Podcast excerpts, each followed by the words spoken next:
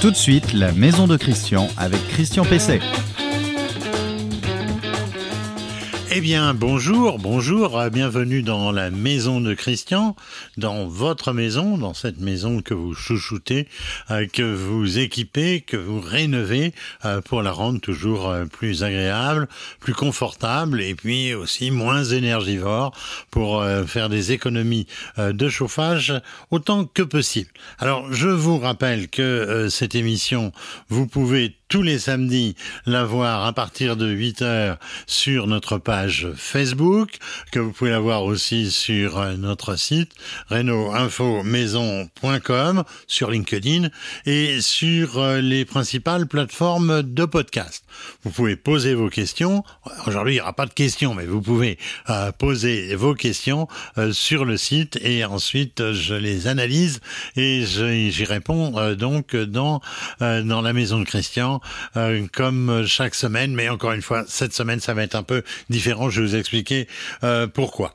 Alors pourquoi? Eh bien parce qu'il y a deux événements qui sont d'importance. Un événement qui va se terminer ce samedi, donc il est encore temps euh, d'y aller. C'est le salon des seniors. Je vous en avais déjà parlé avec Jean-Pascal Chira la semaine dernière et je vais vous annoncer une manifestation très importante qui est Energy Meeting qui se tiendra cette fois la semaine prochaine euh, à Paris et dont nous aurons euh, du directeur général euh, Philippe Nunez tout à l'heure. Le conseil de la semaine alors, le conseil de la semaine, eh bien, il est un peu particulier puisque ce n'est pas véritablement un conseil, mais c'est une invitation à suivre, à suivre un débat. Alors, ce débat, euh, je l'ai euh, enregistré euh, sur le salon des seniors. c'est un débat qui était organisé par le club de l'amélioration de l'habitat. On en a parlé déjà la semaine dernière avec quatre invités. Alors, ces quatre invités, c'était Serge Guérin, Serge Guérin, c'est un sociologue euh, bien connu qui euh, euh, se consacre principalement aux questions d'habitat et de vie dans les logements.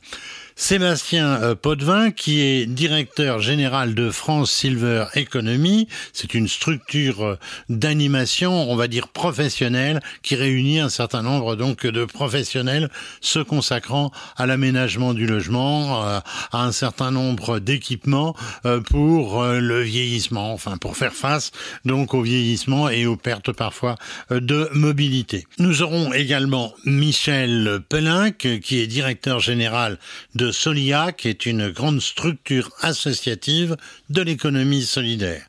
Enfin, Bastien Zem, qui est président euh, de Belle Vie. Belle Vie, c'est une entreprise euh, spécialisée euh, dans l'aménagement du logement et dans son adaptation au vieillissement, et c'est un grand spécialiste de l'ergothérapie.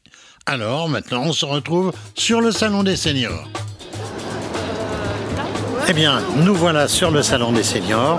Nous allons participer et où je vais animer une conférence avec euh, un certain nombre de professionnels du secteur de l'aménagement de la maison pour une meilleure accessibilité, une meilleure mobilité et pour recueillir tous les conseils, notamment sur le financement. ma première question sera pour euh, Serge Guirin, donc Serge Guirin qui est sociologue.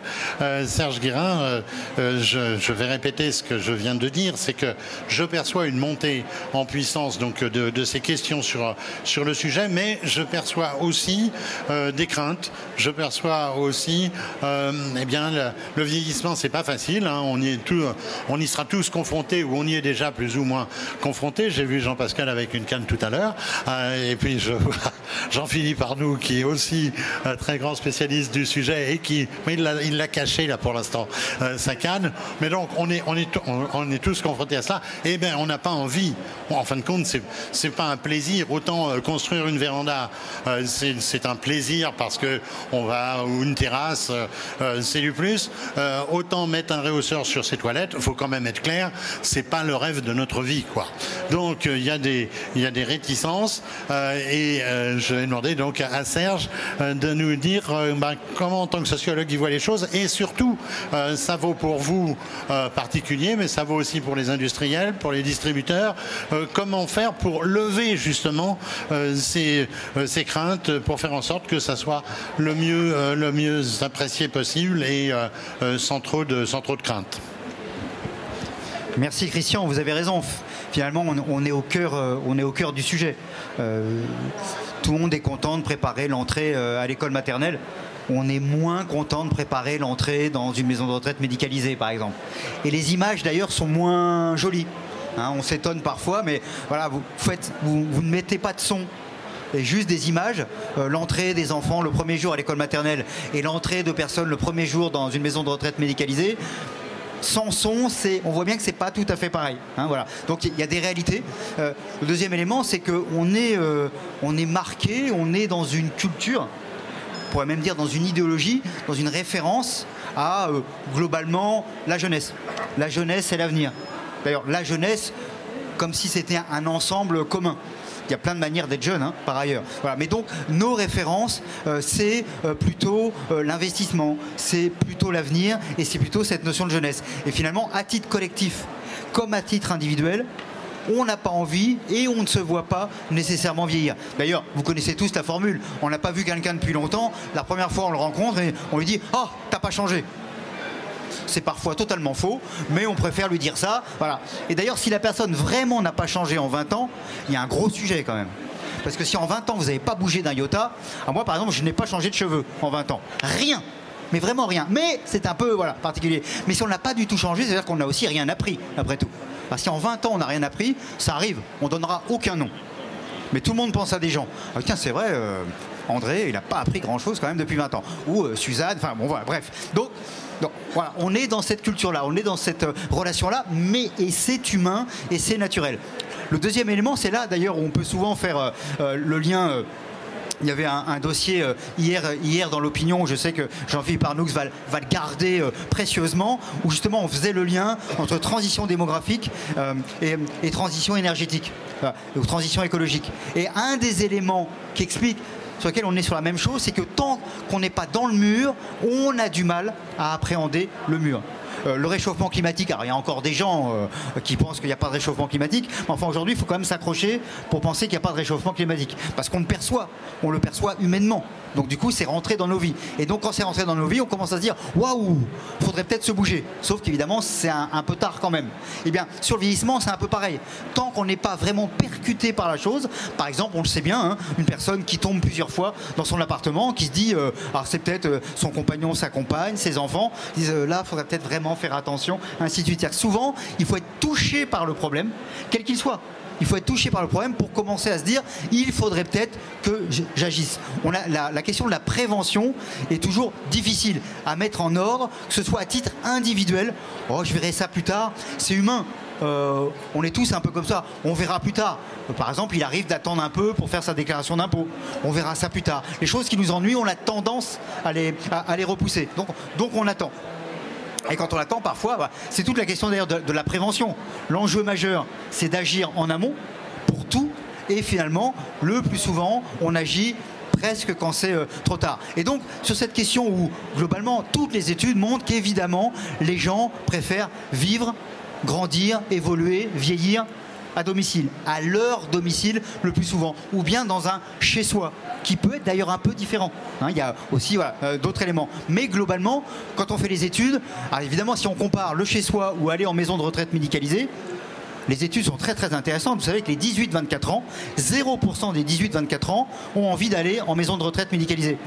Alors, je parle pour y être accueilli, pas nécessairement pour y travailler. Ça, c'est encore un autre sujet. Mais c'est normal. Et même quand on avance en âge, finalement, les scores sont toujours les mêmes. Parce qu'il n'y a pas d'envie particulière d'aller dans une maison de retraite médicalisée. C'est quand il y a une contrainte très forte, ou une contrainte physique, ou principalement une contrainte liée à un bouleversement euh, neurologique. Donc, donc il y a en effet cette contradiction. Si je veux rester chez moi plus longtemps, j'ai tout intérêt à, à titre personnel, faire plus attention en termes d'alimentation, en termes d'activité physique, en termes d'utilisation de telle ou telle médecine complémentaire. Euh, tout à l'heure, on parlait des services à la personne, en termes d'avoir des services à la personne qui soient bien adaptés et que mon chez moi, là où je vis, s'adapte progressivement à mon mode de vie. mais ça veut dire se projeter. On avait fait une étude qui montrait que 95% des gens veulent rester à domicile, mais quand on leur demande, ah au fait, est-ce que vous avez adapté votre chez vous? Et là, on était à 15%.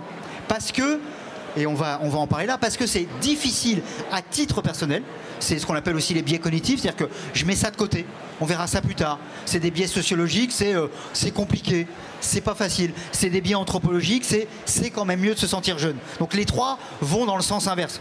D'où d'ailleurs un sacré boulot de conviction, et c'est notre travail à tous autour de cette notion de conviction et aussi peut-être de simplification.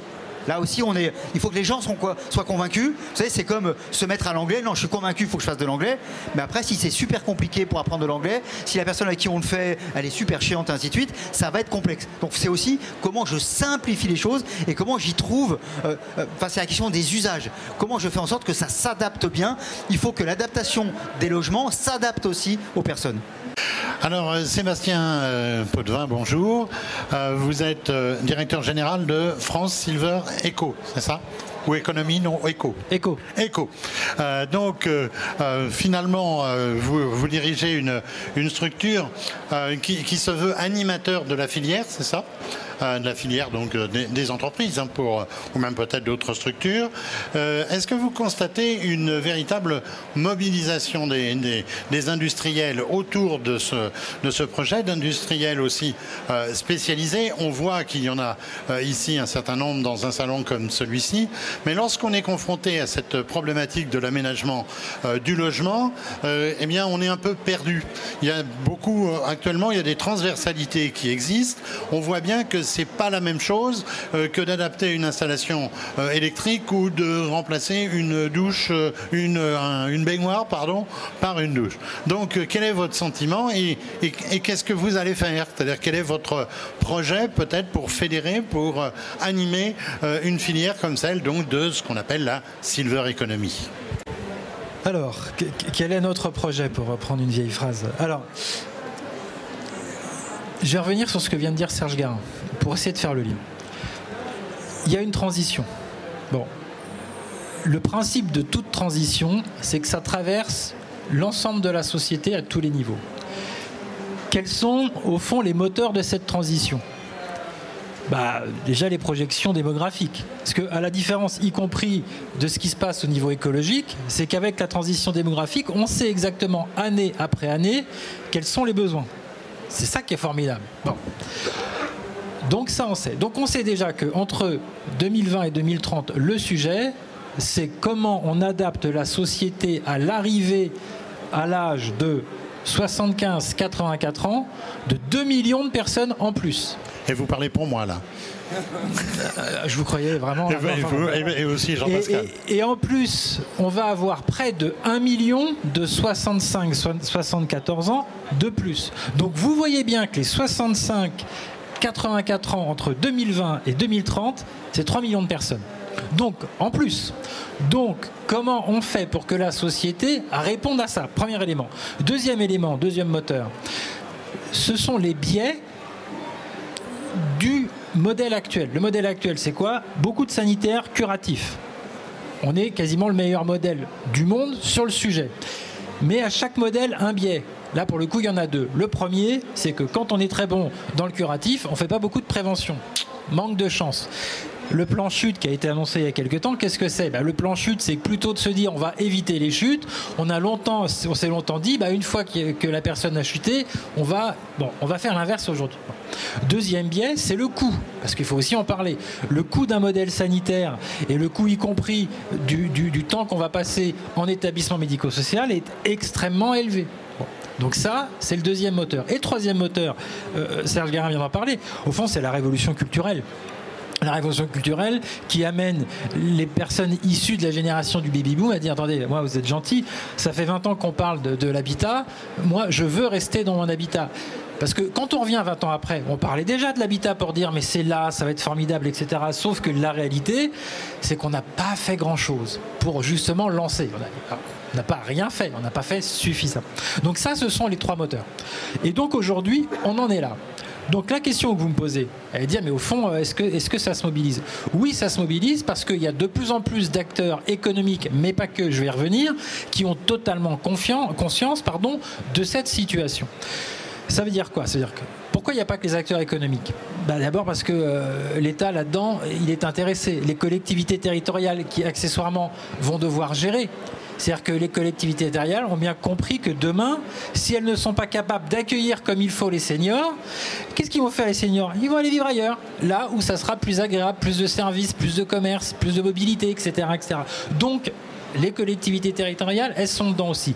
Et évidemment, les entreprises sont de plus en plus présentes. Et alors là, pour répondre très concrètement, oui, il y a une mobilisation des acteurs, et oui, il y a une diversification des acteurs. Parce qu'on a, eh ben, on parlait de Jean-Philippe tout à l'heure, voilà, comme euh, un groupe comme Saint-Gobain, bon, il n'a pas, attendu cette année pour commencer à s'intéresser euh, au sujet. Donc ça fait déjà très longtemps. On voit arriver d'autres acteurs qui, euh, bah, via justement la, bah, la question d'électricité, vous en parlez tout à l'heure, mais via tout un tas de nouveaux, de start-up qui viennent de proposer de nouvelles solutions, qui vont essayer d'entrer là-dedans. Et au fond, si on devait déconstruire être chez soi, c'est se sentir en sécurité.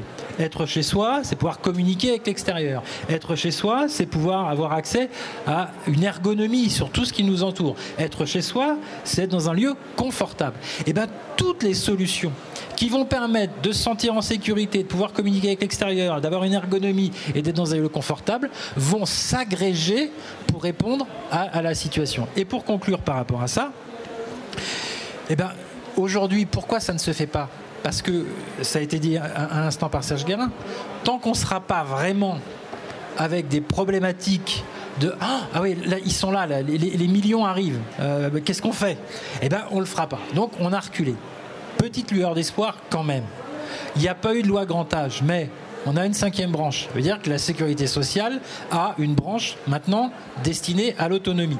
Il y a une caisse qui a été désignée pour assumer la gestion de cette branche. C'est la CNSA. Donc qu'est-ce qui va se passer? Ben, L'État va commencer à penser une offre de base qui sera du coup soutenu par la solidarité nationale. Il va y avoir ensuite les complémentaires qui vont se positionner là-dessus. Et tout ça, ça va permettre quoi? Bah, De structurer le marché et de permettre à toutes ces entreprises qui aujourd'hui avancent de commencer à se dire voilà ce que je vais faire. Ah bah tiens, je vais travailler avec tel acteur parce qu'on va pouvoir proposer quelque chose ensemble. Et ce référentiel sur sécurité, communication, ergonomie, confort, eh bien, on va pouvoir aller vers une mise en œuvre. Et ça, je pense, c'est mes camarades qui vont pouvoir en parler euh, à la suite.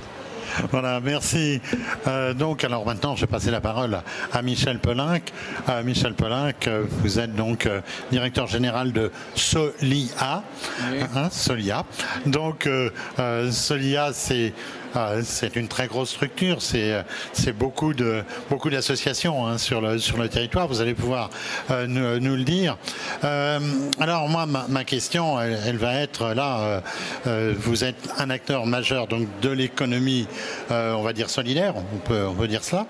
Est-ce que vous pensez que les conditions sont actuellement réunies pour permettre à tous et à toutes, quel que soit le, niveau de, revenus, d'accéder justement à l'aménagement du logement, à son équipement, bah, pour le rendre adapté aux, contraintes du, vieillissement, puisque évidemment, il y a quand même beaucoup de choses à faire. Il y a des appartements, il y a des maisons qui sont euh, plus ou moins faciles euh, à adapter, et puis il y a des gens qui ont des revenus euh, plus ou moins importants, et malheureusement, en France, les pauvres sont quand même plus nombreux que les riches, donc il y a peut-être là une équation que vous avez à, à résoudre en tant de, l'économie solidaire.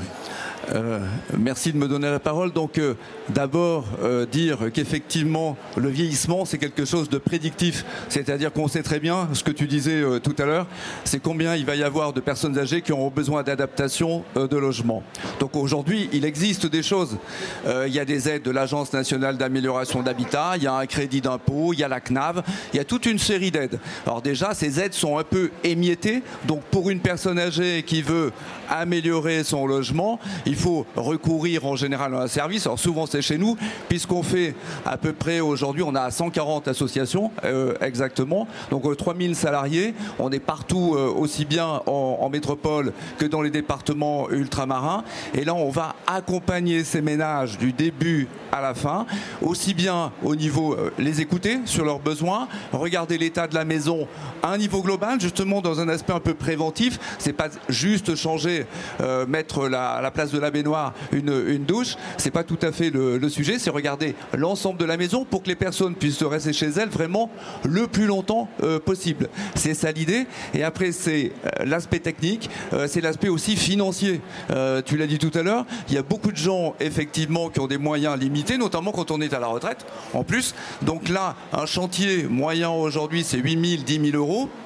Et là, il y a des aides et nous, on va mobiliser l'ensemble des aides. Alors j'en profite, euh, tout à l'heure, Jean-Pascal parlait de la naissance du club d'amélioration de l'habitat. C'était dynamiser le marché de la réhabilitation. Pour dynamiser le marché de la réhabilitation, il faut écouter les gens au maximum pour bien recenser tous leurs besoins et derrière optimiser les financements. Et il y a des financements. Alors après, on en fait 30 000 entre euh, l'ANA, euh, la CNAV, le crédit d'impôt. On considère qu'à peu près au niveau national, on aide à peu près 60 000 logements adaptation par an. Euh, ce que tu as dit tout à l'heure, il va falloir faire beaucoup plus. Donc ça veut dire qu'il faut changer structurellement le financement de l'amélioration de l'habitat, l'adaptation des logements peut-être aussi tendre vers le fameux dossier unique dont on parle depuis des années, parce que chacun a son dossier. C'est-à-dire que quand vous voulez euh, améliorer votre logement, il y a un dossier pour la CNAV, il y a un dossier pour l'ANA, il y a un dossier pour ceci, un dossier pour cela, le conseil départemental aussi, le conseil départemental interviennent beaucoup. Donc il faut simplifier euh, quand même euh, les choses. Il y a aussi quelque chose, on a parlé tout à l'heure de que je trouve moi personnellement assez intéressante, c'est-à-dire que on pose cette question de l'adaptation au dernier moment, c'est vrai. Mais il y a une idée l'autre jour dans une réunion de travail euh, qui a été émise, c'est de euh, quand, on, quand on vend son logement, il y a toute une série de diagnostics à réaliser.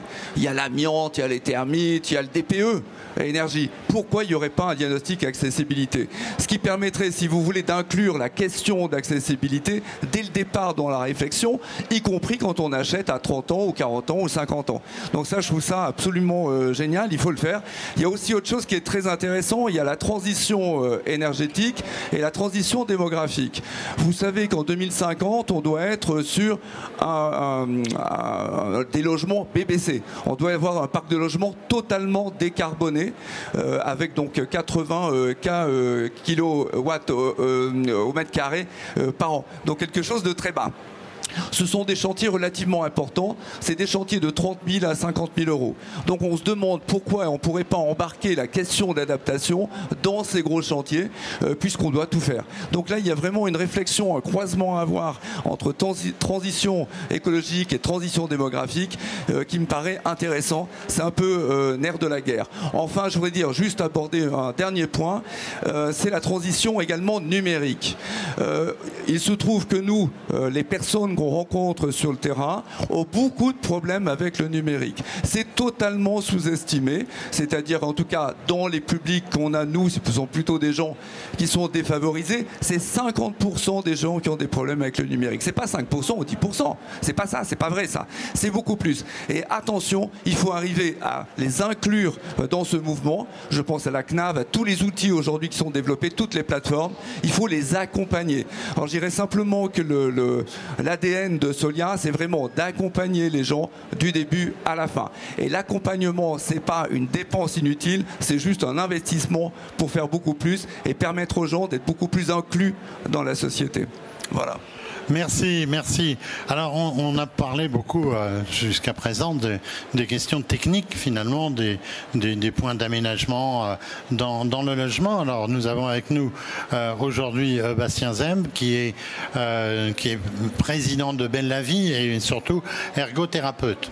Alors, jusqu'à présent, on a le sentiment quand même que les architectes, les, les constructeurs, et je dirais passés ou, ou, même présents aujourd'hui, on se demande parfois s'ils ont bien réfléchi euh, à, la façon dont on se déplaçait simplement euh, dans, un logement. On a tous vécu la porte des toilettes qui s'ouvre dans le mauvais sens et qui, et qui choque euh, celle de, la salle de bain. On a tous vécu le petit ressaut de marche entre justement la salle de bain et, et, le reste de la maison. Enfin, tout ça, c'est du, c'est du vécu. Hein. On a tous connu aussi ces maisons individuelles qui ont été construites dans les années 60-70 avec les 10 marches d'escalier pour arriver à la terrasse, euh, et puis ensuite euh, pour redescendre, redescendre à la cave, et puis euh, les, les chambres en haut alors que les, les pièces à vivre sont, sont en bas, pas de salle de bain au rez-de-chaussée. Enfin bref, on a, on a tous connu ça et on le, on, le connaît. Alors moi, ma, question, elle est, elle est de dire, est-ce que la question de la mobilité dans, dans, dans le logement, euh, est-ce qu'elle est prise en compte Quelle est la place de l'ergothérapeute, puisqu'il y a un métier euh, que l'on ne connaît pas forcément, parce que ça, c'est encore un, mot un peu savant, quoi. Euh, on pourrait peut-être trouver quelque chose d'autre d'ailleurs, parce que ergothérapeute, en plus thérapeute, on se dit c'est que je suis malade, mais on n'est pas forcément malade, on a simplement peut-être quelques problèmes de mobilité qui commencent à se, à se faire jour. Alors que faire? Est-ce que votre métier, c'est simplement d'aider les gens à, s'adapter à, un logement mal foutu? Ou est-ce que c'est aussi d'agir très fortement euh, sur euh, les aménageurs, ceux qui font aujourd'hui la rénovation? Est-ce que c'est aussi de, euh, vraiment sensibiliser les, architectes et, et, quelque part les promoteurs pour que eh bien, on puisse se déplacer tout simplement mieux dans le logement et qu'on puisse aussi eh bien, le faire sans, s'abîmer, parce que c'est ça aussi. Voilà. Bon, avec tout ça, je vais essayer de répondre. Oui, vous avez la dose. Hein. Euh, je pense que j'ai pas mal de choses à dire. Euh, effectivement, déjà, je vais commencer parce que Serge a, a raison. J'ai été ergothérapeute avant d'être président de, de Bellavie. Euh, donc, du coup, la, la, question sur, sur les ergothérapeutes et sur est-ce que l'ergothérapeute est, est, est, est, nécessaire, je, je dirais que oui, aujourd'hui, l'ergothérapeute, c'est un, un, métier. Euh, euh, effectivement, vous parlez de thérapeute, mais effectivement, c'est un métier paramédical, euh, l'ergothérapie. Et donc, effectivement, oui, c'est le, soin initialement sur, sur, cette, sur ce métier-là. Et effectivement, aujourd'hui, l'ergothérapeute a son rôle à jouer, a une place importante à jouer dans ces enjeux liés, du coup, à, à santé, santé publique et à cette adaptation de, de logement pour, pour plusieurs raisons. Je vais juste rappeler une petite définition de la NFE qui du coup est l'association nationale française des ergothérapeutes. L'ergothérapeute du coup il intervient dans le processus d'adaptation, de réadaptation et d'intégration sociale des personnes et il mène des actions d'une part pour prévenir et modifier les activités délétères pour la santé et d'autre part pour assurer l'accès des individus aux occupations qu'ils veulent ou doivent faire et rendre possible leur accomplissement. Voilà, donc du coup, c'est vrai que c'est extrêmement important par rapport à ça et le rôle de l'ergothérapeute, c'est de travailler aussi avec du coup notamment les acteurs du, bâtiment et on en a souvent discuté euh, avec Jean-Philippe sur bah, comment faire pour que les ergothérapeutes et le monde du bâtiment qui sont effectivement initialement deux mondes euh, complètement opposés au niveau de la, santé et, du coup du, bâtiment comment faire pour qu'ils puissent travailler ensemble pour répondre justement à cet enjeu de santé publique et pour faire en sorte que demain euh, on puisse répondre aux différents éléments qui ont été évoqués. Effectivement il y a, des sujets qui ont été indiqués notamment le fait qu'il y a trois 3 millions euh, du coup d'ici euh, 2030 de, de, personnes qu'il va falloir accompagner. Effectivement, les accompagner c'est une chose. Maintenant, comment faire en sorte pour que ça soit pour qu'on puisse les accompagner efficacement? Euh, voilà, parce qu'effectivement aujourd'hui, les deux activités, les deux mondes parlent effectivement peut-être parfois un langage et une, communication qui est parfois un peu différente. Et donc du coup l'idée c'est effectivement de pouvoir travailler sur ces sujets. Au niveau de l'ergothérapie plus précisément, euh, moi je, pense et, effectivement qu'il serait intéressant que les ergothérapeutes puissent aussi euh, monter en compétence sur les sujets liés à l'habitat. Euh, et effectivement c'est un élément important. Tout au long des études on travaille et, on, a des, formations. Sur les sujets liés à l'adaptation du domicile et sur les sujets liés à, l'habitat.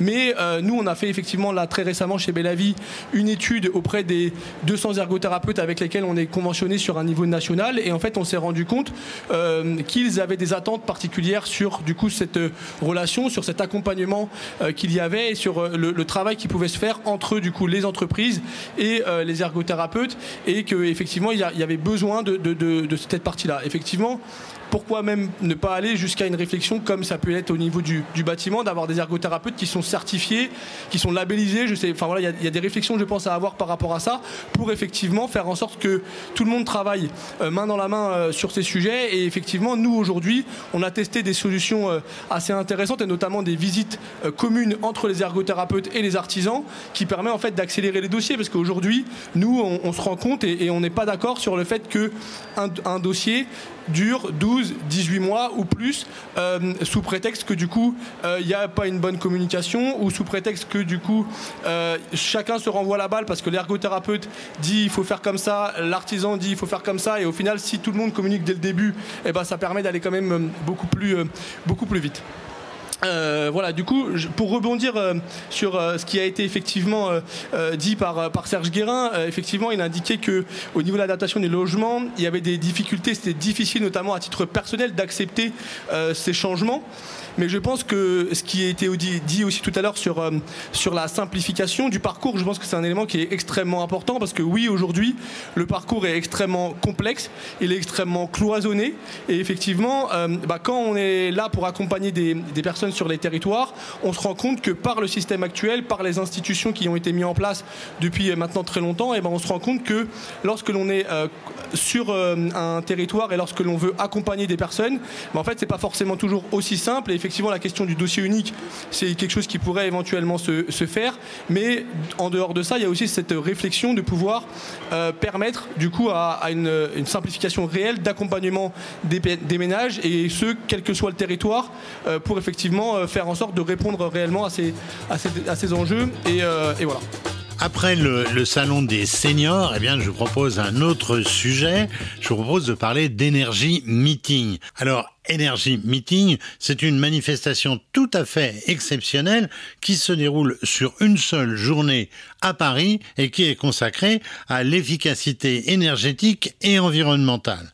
Elle s'adresse à des professionnels, donc pas de particuliers, vous ne pourrez pas euh, y aller. Elle s'adresse aussi aux prescripteurs, euh, mais je vais pouvoir m'y rendre, moi parce que je suis journaliste évidemment, je vais pouvoir m'y rendre et je vous ramènerai plein d'informations en exclusivité donc euh, sur la construction et la rénovation bas carbone. Je vous expliquerai ce que veut dire bas carbone si ça n'est pas forcément évident pour tout le monde.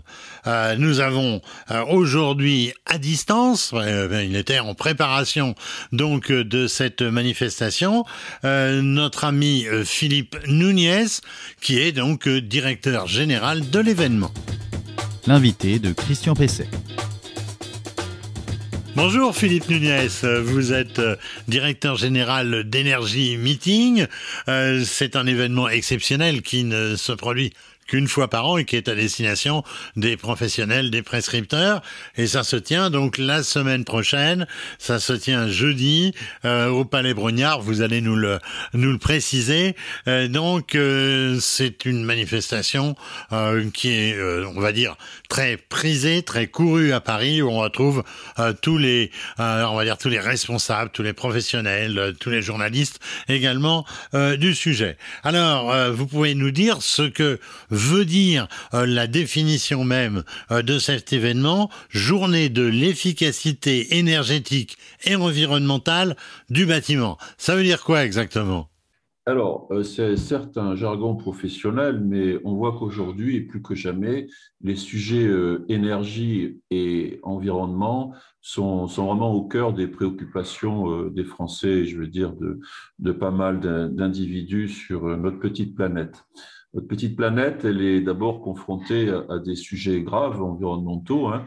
Le dernier rapport du GIEC, hein, ça c'est euh, les, plus grands experts du monde euh, ben, s'alarment sur euh, notre consommation et, notre objectif carbone. Et, la France, l'Europe d'ailleurs, s'est portée vers un objectif zéro carbone.